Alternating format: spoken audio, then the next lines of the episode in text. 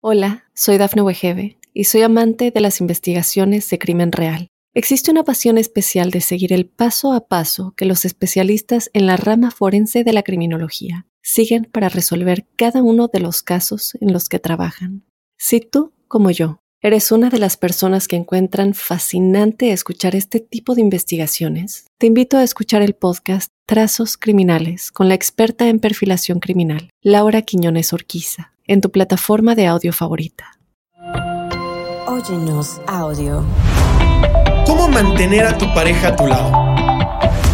Una cosa es enamoramiento y otra cosa es amor consciente.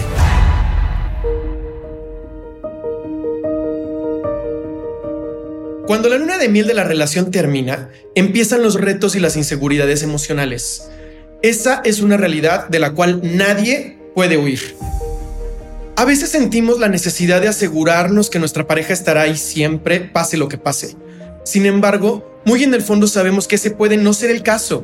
Y paradójicamente es ese mismo pensamiento el que pudiera convertirse en una profecía autocumplida.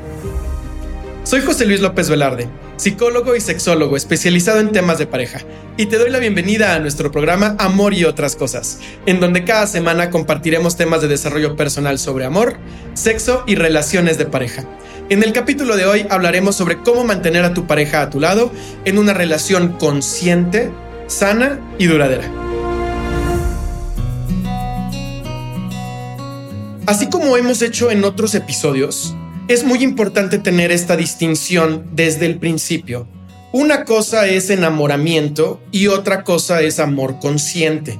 Y si tú ya tienes un tiempo siguiéndome o tenemos tú y yo conversando en amor y otras cosas durante varias semanas, este concepto ya lo has escuchado. Sin embargo, quédate conmigo unos segundos porque la repetición es la madre de todas las habilidades. Y es muy importante que tengas este concepto presente mientras va avanzando tu relación de pareja. Porque la línea que distingue al enamoramiento y al amor consciente es el conflicto. Cuando tú empiezas a tener conflictos en tu relación de pareja, bien puedes decir que la parte de enamoramiento, que es fisiológica, que es automática, que es inconsciente, se está terminando o ya se terminó. Y esa es la puerta al amor consciente que te va a permitir estar ahí en una relación duradera y profundamente más gratificante que auténticamente te haga sentir bien y te haga sentir en plenitud durante más tiempo. Pero para poder llegar a esa otra etapa, tienes que cruzar la línea del conflicto. Y esa línea del conflicto es la que te va a traer tal vez la ansiedad y la angustia de que el conflicto pueda desembocar en que la relación ya no funcione en que la relación se tenga que acabar y tengas que empezar desde el principio con alguien más porque todas las cosas bonitas que sentías ya no las sientes.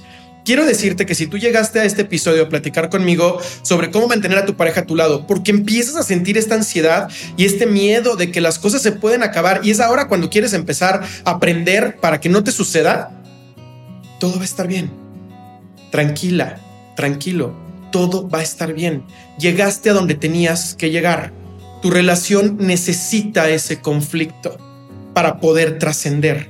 Y el día de hoy te voy a compartir varios tips y consejos concretos que te van a ayudar a que si logres trascender ese conflicto. Porque si bien también es cierto que el conflicto se puede convertir en la determinante de un rompimiento, en muchas ocasiones cuando tienes el conocimiento correcto y tienes una buena gestión emocional, el conflicto lo que hace es profundizar los vínculos y te ayuda a llegar más lejos. El error más común o lo que quiero poner más atención, por eso es por aquí por donde empiezo, es sobre el papel de las relaciones sexuales en tu relación de pareja. Es importantísimo saber que este momento de contacto es el espacio en donde pueden resolver cualquier otro conflicto más grande, no a nivel lógico, sino a nivel emocional o en algunos casos algunos autores podrían decir a nivel espiritual, porque logras tener esta profundidad con el otro y logras reconocer lo más importante de la relación de pareja, que es el yo te quiero, tú me quieres, o yo te amo y tú me amas. Yo quiero lo mejor para ti y tú quieres lo mejor para mí. Si nosotros partimos de ese punto, todos los demás problemas que vengan después se van a ver diferente. que si nosotros partimos de que tú estás haciendo algo sabiendo que me molesta y lo sigues haciendo, lo cual quiere decir que no te importo, lo cual quiere decir que yo no soy tan, tan, relevante en tu vida como yo creía. Por eso es que jamás podemos condicionar las relaciones sexuales de nuestra relación de pareja a que las cosas estén bien entre nosotros.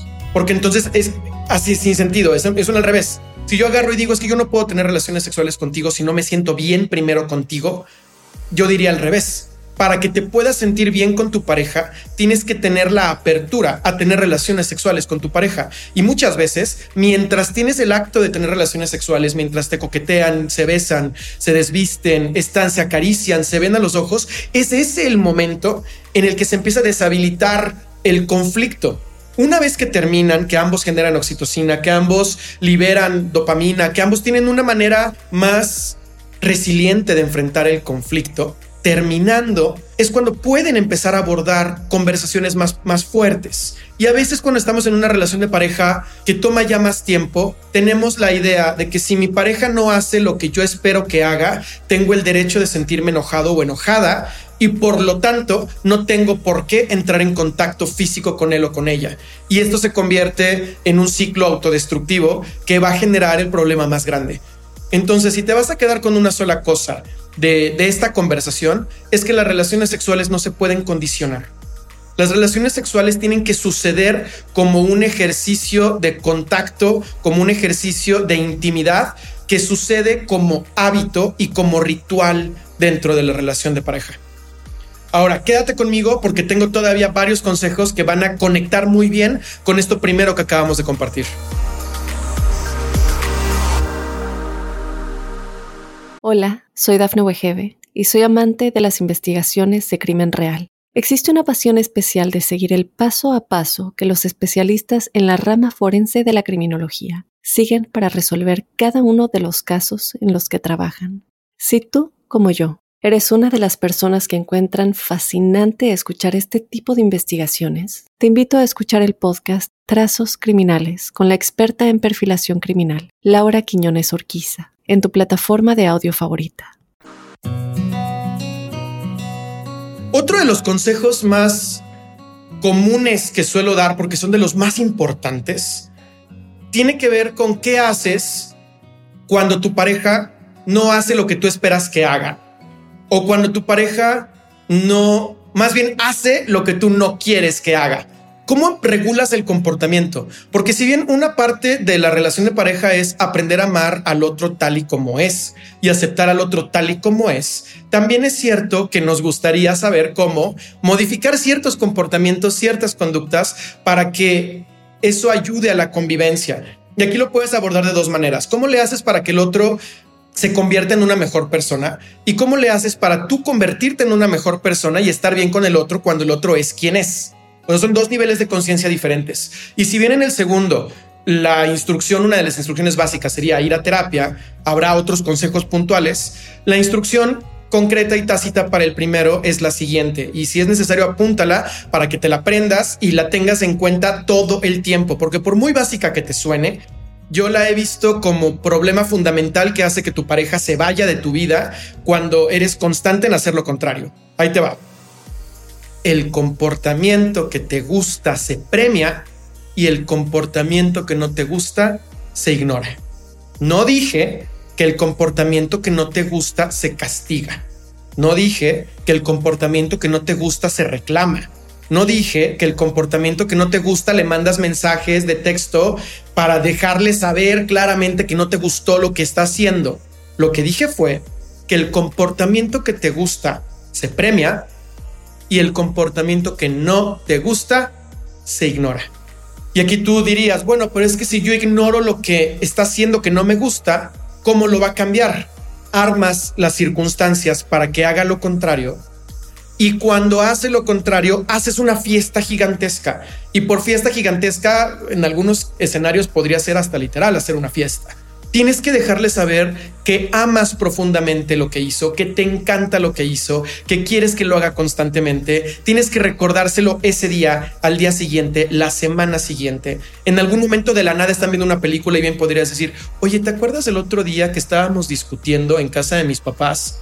Y justo cuando te diste cuenta, que yo me empezaba a sentir incómodo, tú te levantaste y llegaste conmigo y me abrazaste por la espalda. ¿Te acuerdas de ese momento? Pues ahorita yo también me estaba acordando y quiero que sepas que para mí fue muy valioso que me abrazaras. Te quiero mucho y te acercas y le das un beso. Siguen viendo su serie de Netflix.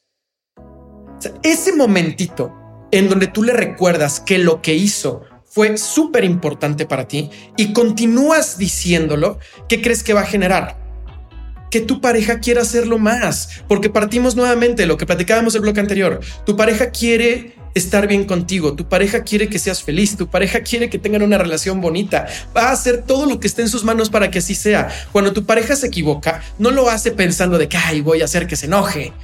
No, no, no lo hace pensando ya me dijo 35 veces que no dejara mi taza en tal lugar, pues ahora la voy a dejar ahí porque sé que ahorita va a entrar otra vez a la cocina. No sucede de esa manera. Así no sucede. Por lo tanto, no tienes por qué desgastar tu energía señalando estas cosas que no fueron hechas con la intención tácita de molestarte. Sin embargo, muchas de las veces las cosas que hace, que sí te gustan, que sí te llenan, que sí te encienden, sí las hizo conscientemente esas sí las pensó. Esas sí dijo, quiero hacer esto porque sé que para ella es importante. Es por eso que tienes que premiarlo. Otra vez, el comportamiento que me gusta lo premio y el comportamiento que no me gusta lo ignoro. Y hasta ahí tiene que quedar y aquí podré yo cerrar el bloque. Sin embargo, quiero decirte, cuando es un comportamiento que se mantiene ahí durante mucho tiempo, y por mucho tiempo estoy hablando de meses, diagonal años, y no desaparece, y llega a un punto en el que es auténticamente muy doloroso. Y yo al decir auténticamente pondría ahí un filtro a lo mejor de psicoterapia, que tengas alguien que despejo, que pueda ayudarte a, a explorar tus emociones y ver si realmente llega a ese grado de incomodidad. Es entonces cuando tendrías tú que encontrar la manera de negociar con tu pareja y de hacer algún cambio con tu pareja, pero jamás con un reclamo. Jamás con un reclamo porque el reclamo no va a llegar a ningún lado. El reclamo no llega a ningún lado. El siguiente tip que te quiero dar, en el cual podemos profundizar en el siguiente bloque, pero quiero darte el inicio ahora, es tienes que aprender a hablar el lenguaje de tu pareja.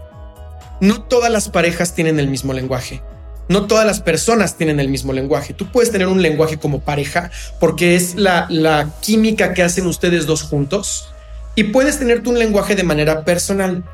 Con esto me refiero al libro famoso de los lenguajes del amor, los cinco lenguajes del amor. Si tú no lo has escuchado en el siguiente bloque te voy a platicar cuáles son los lenguajes del amor. Pero el concepto aquí es, tu pareja tiene un lenguaje diferente al tuyo y comunica, tu, comunica el amor diferente a como tú comunicas el amor. Entonces tú tendrías que aprender de qué manera comunica tu pareja el amor para poder recibirlo cuando te lo dé y de qué manera comunicas tú el amor para poder notificarle al otro que le estás dando amor cuando lo estás haciendo y así asegurarte que la otra persona también lo reciba.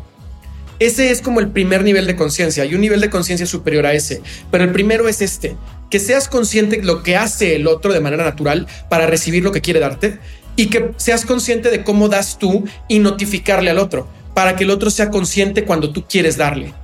Es el primer nivel. Del segundo nivel de conciencia y de los cinco lenguajes del amor, te hablo en el siguiente bloque.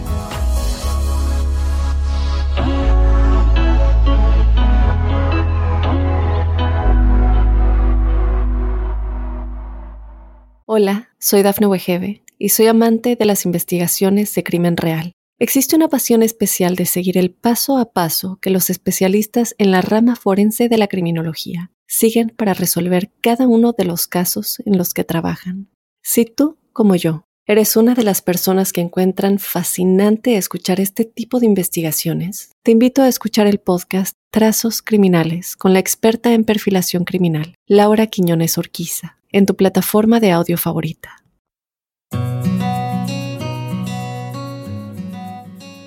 En el segundo nivel de conciencia, ya no se trata solamente de reconocer lo que el otro está haciendo y recibirlo, o de reconocer lo que estás haciendo y comunicarlo. En el siguiente nivel de conciencia es un poco similar al árbol de Navidad y los regalos de Navidad. Tú no le vas a dar un regalo de Navidad al otro de lo que te gustaría a ti recibir tú le vas a dar un regalo de Navidad al otro de lo que el otro quiere recibir. Si a tu pareja le encanta cocinar, le vas a dar instrumentos para cocinar, aunque a ti no te guste cocinar. Porque sería absurdo que si a ti te encanta el golf y a tu pareja le encanta cocinar y llega Navidad y le regalas un set de bolas de golf, le digas, pues ¿qué quieres que haga? Si yo soy así, a mí me encanta el golf y esto es lo que te puedo entregar. Suena absurdo, porque tú le estás entregando al otro lo que el otro quiere recibir, lo que el otro disfruta recibir. Sin embargo, a veces en una relación de pareja sí tenemos este discurso. Tu pareja le gusta que le digas cosas bonitas y tú dices, es que yo no soy así. Yo no digo cosas bonitas, pero yo paso tiempo contigo. Yo te comunico mi amor con tiempo de calidad. Tu pareja te dice, pero es que yo necesito que me digas palabras de afirmación. Yo necesito que me digas cosas bonitas. Ah, pues qué lástima, yo no soy así. O sea, es un símil, es lo mismo. Sin embargo, en una relación de pareja sí nos compramos el cuento de que por ser auténticos con nosotros mismos, tenemos que evitar la transformación y el cambio en pro del bienestar de nuestra pareja este cuento también de que tú me conociste así, pues no eres la misma que conocí, no eres el mismo que conocí porque tenemos juntos X cantidad de tiempo. Mientras tú tengas esta idea inflexible de que tú eres como eres y el otro te tiene que amar tal y como eres, porque esta es una idea que funciona en el primer nivel de conciencia, pero una vez que estás migrando a una relación más alta, a una relación más profunda, a una relación que llegue muchos años más, tienes que cambiarte el primer chip y ponerte el segundo chip. Y el segundo chip es, yo soy flexible. Yo tengo la habilidad de modificar mi pensamiento, mis emociones y mis acciones en pro de que mi pareja se sienta mejor conmigo y en pro de que mi relación de pareja pueda trascender. Yo soy flexible. Ese es el pensamiento clave que tienes que tener para que tu relación no se acabe una vez que llegas al punto, si ya estamos tú y yo aquí en esta conversación de amor y otras cosas, sobre cómo lograr que tu pareja se quede, la palabra clave es flexibilidad. La palabra clave es transformación. Si tú te mantienes en rigidez, tu relación se va a acabar sí o sí. Va a llegar un momento donde tu relación se va a acabar. Y si tú esperas que la siguiente persona encaje contigo perfecta como si fuera un alma gemela, ¿qué crees? No va a suceder de esa manera vas a tener el mismo problema algunos meses en el futuro o años si te va bien, pero te vas a enfrentar con el mismo problema. Entonces, más vale hoy poder resolver el problema en lugar de patear la lata y volvértelo a encontrar tres cuadras adelante. Es el concepto principal que tienes que ver cuando llevamos los lenguajes del amor al siguiente nivel. Y el último consejo que te quiero dar, que es también muy importante, vaya, esto lo podemos profundizar en otra conversación, tal vez en otro capítulo donde hablemos de herramientas para negociación o herramientas para pelear o para negociar con tu pareja. Sin embargo, el concepto principal de esa otra conversación sería la comunicación asertiva. Necesitas aprender comunicación asertiva. Es importantísimo. Porque cuando tú no tienes una comunicación asertiva, la otra persona interpreta y reamolda tu discurso a partir de sus propias creencias y a partir de sus propios miedos. Y eso lo que va a llevar es a que tengamos una reacción de huida o una reacción de ataque. Y cuando tienes una reacción de huida y una reacción de ataque, no puedes negociar, no puedes avanzar. Si tú estás hablando con tu pareja, hombre o mujer, y te estás aventando un soliloquio y te das cuenta que la otra persona ya no habla, ya se quedó callado, es una señal de que tu, tu pareja está huyendo. No fuiste asertivo. Si tú por otro lado empiezas a dar un discurso con tu pareja y tu pareja empieza a subir el tono de voz, o se levanta físicamente, se empieza a mover, empieza a hacer gestos con las manos, o está agarrando cositas para manejar su ansiedad, o azota puertas, o hace cualquier movimiento físico o de tono de voz, hablamos de que ya entró en una etapa de agresividad y tampoco vas a lograr ninguna negociación. Tu trabajo es, mientras negocio con mi pareja, tengo que regular mis argumentos y mi discurso de tal manera que no huya quedándose callado o callada, pero que tampoco me ataque porque se está sintiendo atacado o atacada. Entonces, mientras menos habla la otra persona, tú tienes que hablar menos y preguntar más para que la otra persona empiece otra vez a interactuar. mientras la otra persona empieza a subir su tono de voz o empieza a ser físicamente más agresiva, que no quiere decir que te ataque, pero quiere decir que empieza a movilizar más su energía porque se siente atacada, tú tienes que empezar a guardar más silencio y preguntar más. Y eso también lo baja. Entonces, para cualquiera de los dos extremos, tu actitud tiene que ser hablar menos y preguntar más. Si tú hablas menos y preguntas más, al que está huyendo lo subes. Si tú hablas menos y preguntas más, al que está atacando lo bajas. Y ese es básicamente el concepto principal de la comunicación asertiva, porque tú tienes tres extremos. Por un lado tienes la comunicación agresiva, que está buscando someter al otro, que está buscando atacar al otro. En el otro extremo tienes la comunicación sometida, digamos, en donde estás dispuesto a hacer lo que el otro diga con tal de que no te consuma, con tal de que no te ataque, que no te coma, haces lo que el otro quiera que en, metáfora podríamos ver a lo mejor a un animal tirado en el piso con el cuello expuesto, diciendo, si me quieres comer, cómeme, pero yo aquí no te hago nada, si no me muevo, no te hago nada. Es lo que haces con tu discurso cuando estás del otro lado de la línea. Cuando tienes una comunicación asertiva, estás en medio. No tienes la necesidad de exponer el cuello y no tienes la necesidad de sacar los dientes. Puedes estar ahí, presente, y regulas el discurso para que tu pareja se mantenga también ahí, en el centro. Un último tip que te voy a dar para que esto sea más útil para ti, porque igual aquí podemos dar, te puedo dar un montón de técnicas para comunicación asertiva que tal vez veremos en otro episodio, es reemplazar el pero por el y. Ya no digas peros, jamás digas pero, a menos que explícitamente tu intención sea descalificar el discurso previo al pero. Si tú quieres descalificar todo lo que has dicho, entonces puedes decir pero. Pero esto básicamente una vez que tienes conciencia es un ejercicio de sarcasmo. Y el sarcasmo es agresivo pasivo y tampoco te lleva a ningún lado. Yo lo que te diría es practica. Cada que estés hablando, cada que digas pero, cambia el pero por un y. Porque el pero descalifica el discurso anterior y pone un discurso nuevo encima. Cuando tú dices y, estás acreditando el discurso anterior y agregas un discurso nuevo. Esto facilita mucho la negociación. Tu pareja te puede decir algo, lo que sea, y tú le agregas el y, entonces estás sumando lo que dice tu pareja. Por lo tanto, no se siente atacada y no necesita defenderse y no necesita huir porque no se siente atacada. Tip del día. Vamos a eliminar los peros y vamos a cambiarlos por is. De todo lo que hemos conversado el día de hoy, a mí me gustaría que sacaras una libreta, si es necesario pon pausa o guarda silencio, cierra los ojos unos segundos y asume cuál de todos estos consejos hubiera sido útil la última vez que peleaste con tu pareja? La última vez que la ansiedad de discutir con tu pareja te trajo a este podcast pensando en que si no haces algo al respecto, no vas a mantener a tu pareja contigo.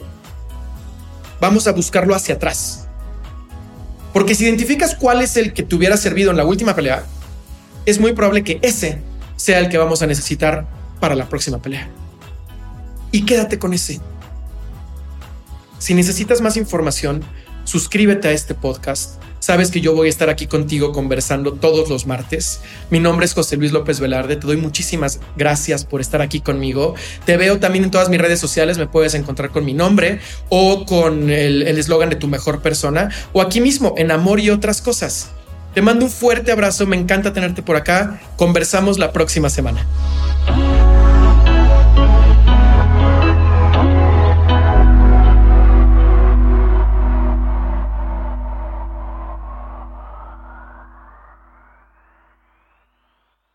Hola, soy Dafne Wegebe y soy amante de las investigaciones de crimen real. Existe una pasión especial de seguir el paso a paso que los especialistas en la rama forense de la criminología siguen para resolver cada uno de los casos en los que trabajan. Si tú, como yo, eres una de las personas que encuentran fascinante escuchar este tipo de investigaciones, te invito a escuchar el podcast Trazos Criminales con la experta en perfilación criminal, Laura Quiñones Orquiza en tu plataforma de audio favorita.